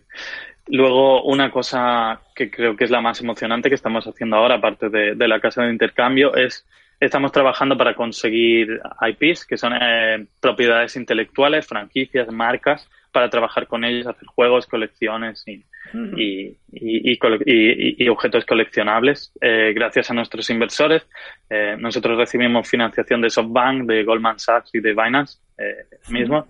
Y, gracias a ello pues nos está abriendo las posibilidades de conseguir eh, propiedades y marcas que de otra manera estaban fuera de nuestro alcance. Eh, queremos hacer cosas a nivel global, marcas que sean muy reconocidas. No, no puedo hablar de, lo que estamos trabajando, obviamente, pero piensa que son marcas que todo el mundo conoce, vaya, incluso en, España. Fenomenal. Eh, por otro lado, queremos desarrollar más juegos NFT, más oportunidades de staking con todo este tema de juntar DeFi con NFTs. Y por último, queremos lanzar una plataforma de intercambio, un DEX, no solo para NFT, sino para, para otro tipo de activos que junte todo el ecosistema. Al final queremos que, generar un ecosistema, pero lo tenemos que hacer poco a poco, porque si empezamos a lanzar productos a lo loco que la gente no quiere, al final no, no vamos a conseguir nada. Sí. Fenomenal. Bueno, eh, Binance eh, ha anunciado que este mismo mes sacará su propia plataforma de NFTs. Eh, ¿Cómo crees que afectará esto a vuestro proyecto? La verdad es que yo estoy muy emocionado con esto. Eh, ya sabíamos que iba a pasar, ya hemos hablado con Binance, nos lo comentaron mucho antes de que, de que publicaran la noticia. A mí me parece un empuje genial. Creo que, que al final Binance es la mayor casa de intercambio del mundo, ¿verdad? Y, y si ellos impulsan los NFTs, eh, ¿qué va a pasar con, con, los proyectos que estamos haciendo en NFTs? Yo creo que, que, es positivo. Hay gente que siempre se centra en la parte negativa, oh, van a quitar volumen de negocio. Bueno, yo creo que no yo creo que hay espacio, al menos ahora de momento, para todos. Luego, cuando haya 100 plataformas de, intercambio de NFTs, a lo mejor la cosa cambia y en dos años me vuelves a preguntar lo mismo y digo, madre mía, qué, desastre, ¿no? Pero mm. ahora mismo, tal y como está la cosa, estamos encantados. Eh, Binance cree en el potencial de los NFTs muchísimo. Eh, y estamos buscando formas de colaborar con ellos, estamos hablando con ellos activamente a cómo juntar nuestras dos plataformas, porque al final servimos a usuarios diferentes, no sé si te has enterado, ellos sirven a, usuarios de Binance.com, usuarios nuevos que entran en la plataforma, no quieren líos, no quieren meterse en estos sistemas más complicados, quieren llegar a hacerse una cuenta tradicional y tener acceso a, diferentes NFTs y la verdad es que eso es una pasada. A lo mejor podemos atraer a esa gente que esté interesada, por ejemplo, gente nueva, que quiera hacer más cosas, cosas más complicadas, pues Tal y como ha pasado un poquito con los que entran en Binance nuevos a, a tradear activos en Binance y de repente quieren saber un poco más y se salen a PancakeSwap, por ejemplo, para... Exacto, sí, sí, sí. Para empezar a moverse en pool de liquidez y lo otro, etcétera. Pues con vosotros un poquito igual, ¿no? Cuando quieren ser un poco más pro, dice, hostia, que ahí hay más, hay más mundo ahí fuera, ¿no? Y ahí estaráis vosotros. Totalmente. Ah, fenomenal. Sí, sí, sí. Bueno, eh, no sé si tú te sientes igual, pero esto es bastante adictivo Entonces, mucha de la gente que entran en esto luego es difícil parar, siempre está la, cabeza dando vueltas. Desde luego. Muy bien, bueno, hablemos ahora un poco de ti, de tu percepción del mercado, si te parece. ¿Cómo ves el desarrollo del mercado y ecosistema NFT? ¿Cuál crees que será el próximo sector que disrumpa los NFTs? Ah, yo tengo una visión bastante positiva del, del mercado NFT, no tanto del precio, pero sí del desarrollo. El precio sé que normalmente la gente cuando le pregunta no se moja, yo creo que tampoco me voy a mojar mucho porque eso es hacer predicciones al aire, pero el mercado ha evolucionado mucho. No sé si recuerdas eh, en la época 2017-2018 con esto de los CryptoKitties, eso fue una locura, se colapsaron las redes, al final explotó todo, no había casos de uso, era todo un poco hype sin más. Ahora obviamente hay mucho hype, pero también hay, hay muchos proyectos y juegos y protocolos, eh, todo NFT que están atrayendo a un montón de usuarios. Está ahora el Binance NFT Marketplace y, y dando un valor real, no especulativo. Y creo que es un momento genial porque se puede atraer a coleccionistas coleccionistas ya de, arte o que quieran eh, innovar y, tener cosas chulas y diferentes. Y también gente que está interesada en crear NFTs y, gente, como no, que está interesada en simplemente sacar profit rápido en, este ámbito especulativo, traders de comprar y vender para, para sacar beneficios. Creo que se puede juntar tres. Yo personalmente veo um, tres, tres zonas o, o tres ideas eh, con las que los NFTs pueden dar un salto muy global Creo que algunas ya las estamos viendo, pero si se expanden esto puede llegar a, límites que, no pensábamos. La primera son las propiedades intelectuales, las marcas.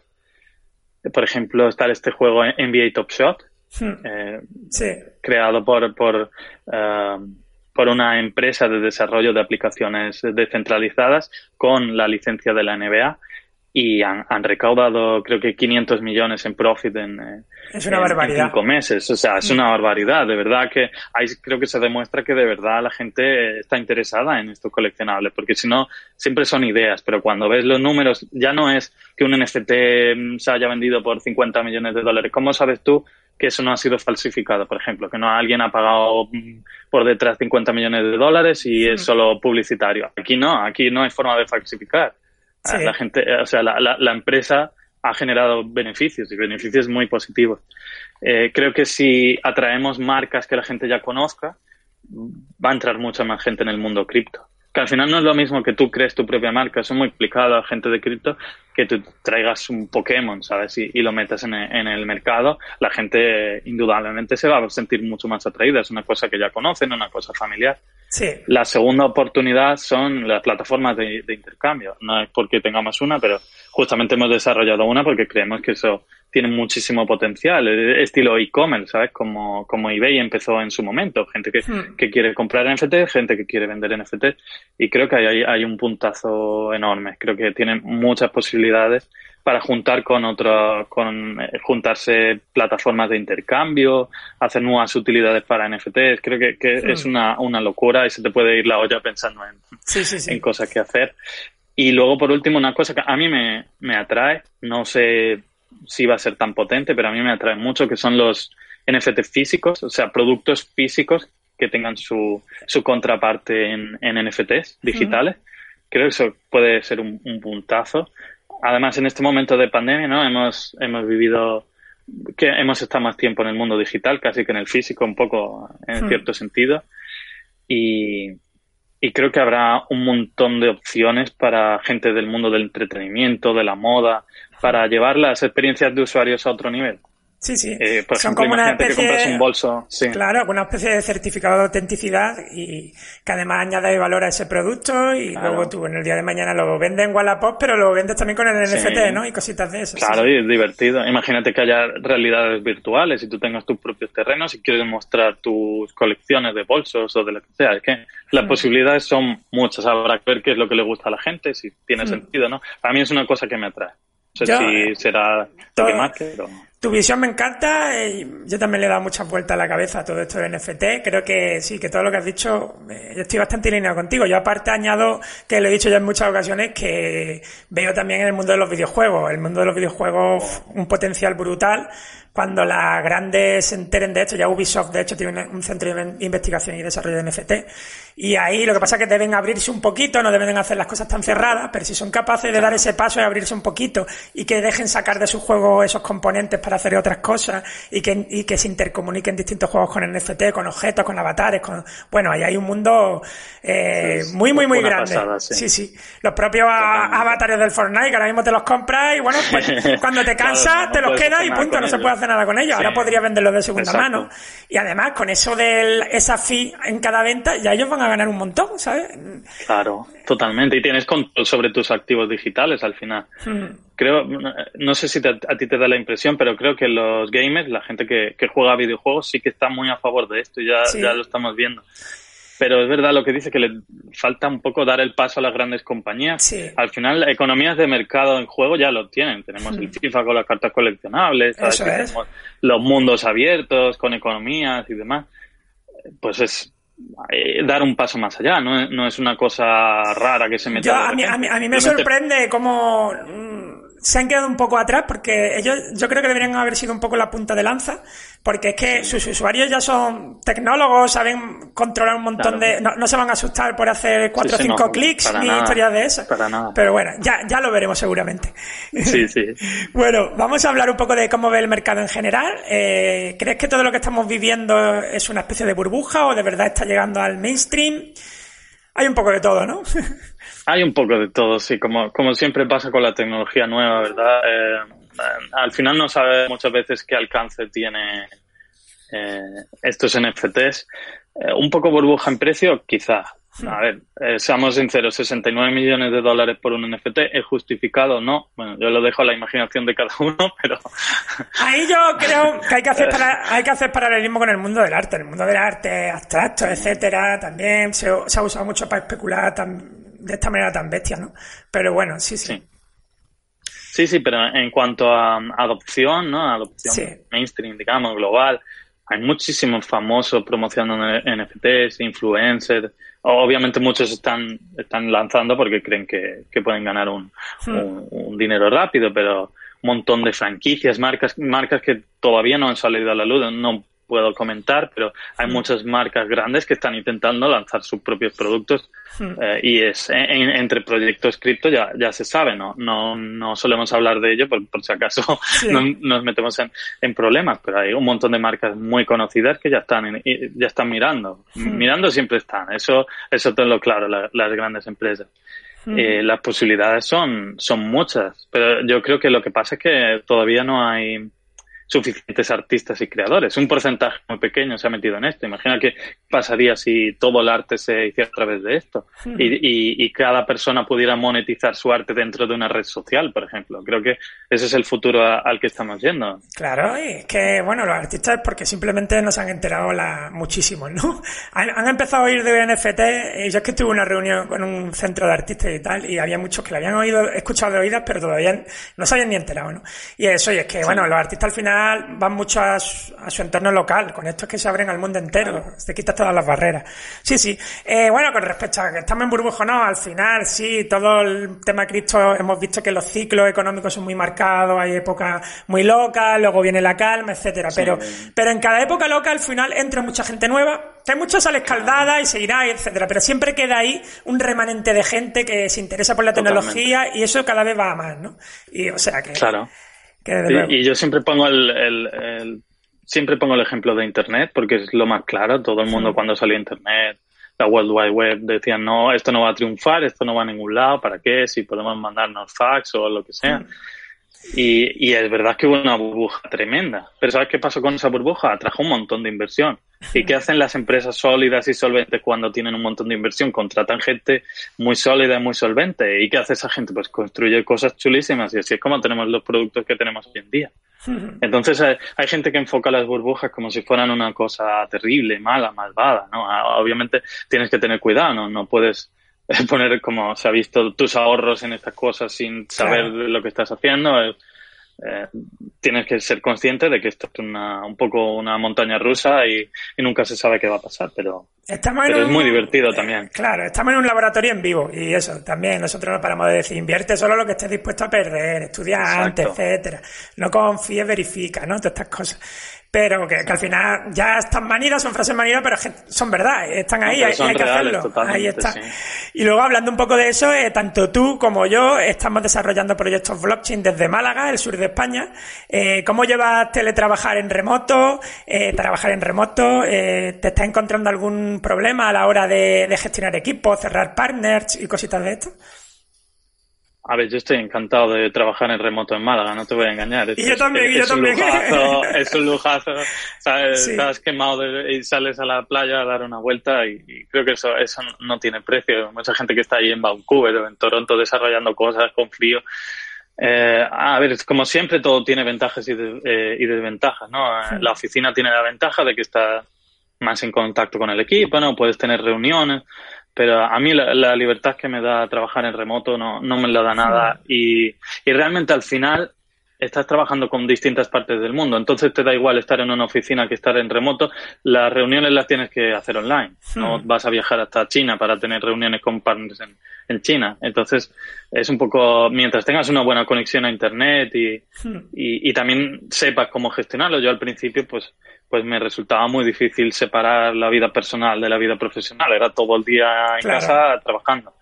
Eso es una cosa que hay que aprender. No es para todo el mundo. Tengo amigos que dicen, yo jamás trabajaría en remoto, me encantan las oficinas, ese aspecto social, que es hmm. verdad, es verdad, tienes compañeros y, y, y, y poder desarrollar cosas juntos. Nosotros, aunque siempre hemos estado semipresencial y con gente trabajando fuera de España, etcétera.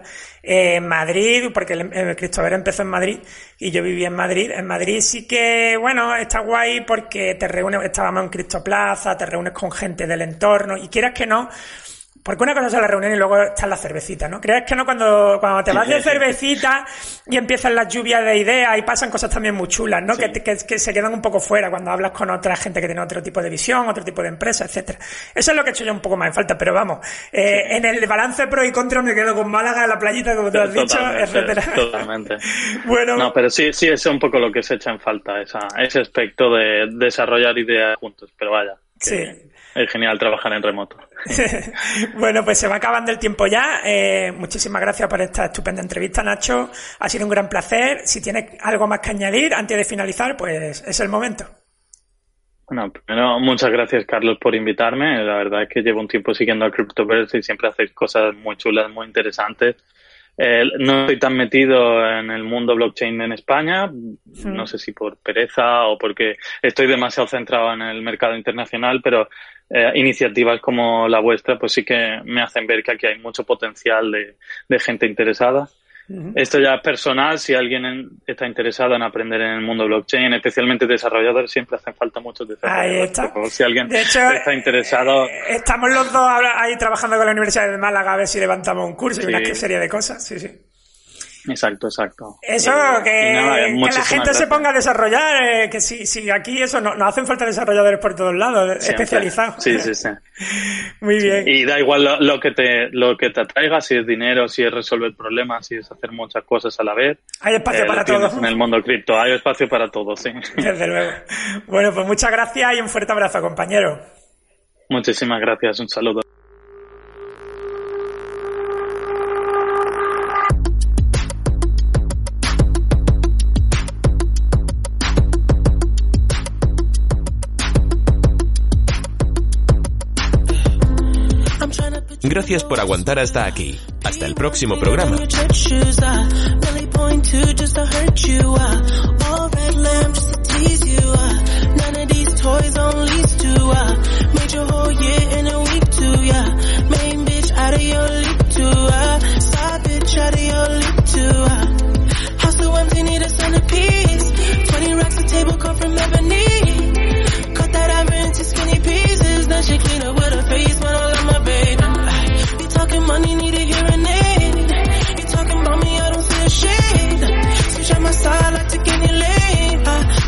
Cope, I kill any pain. Look what you got.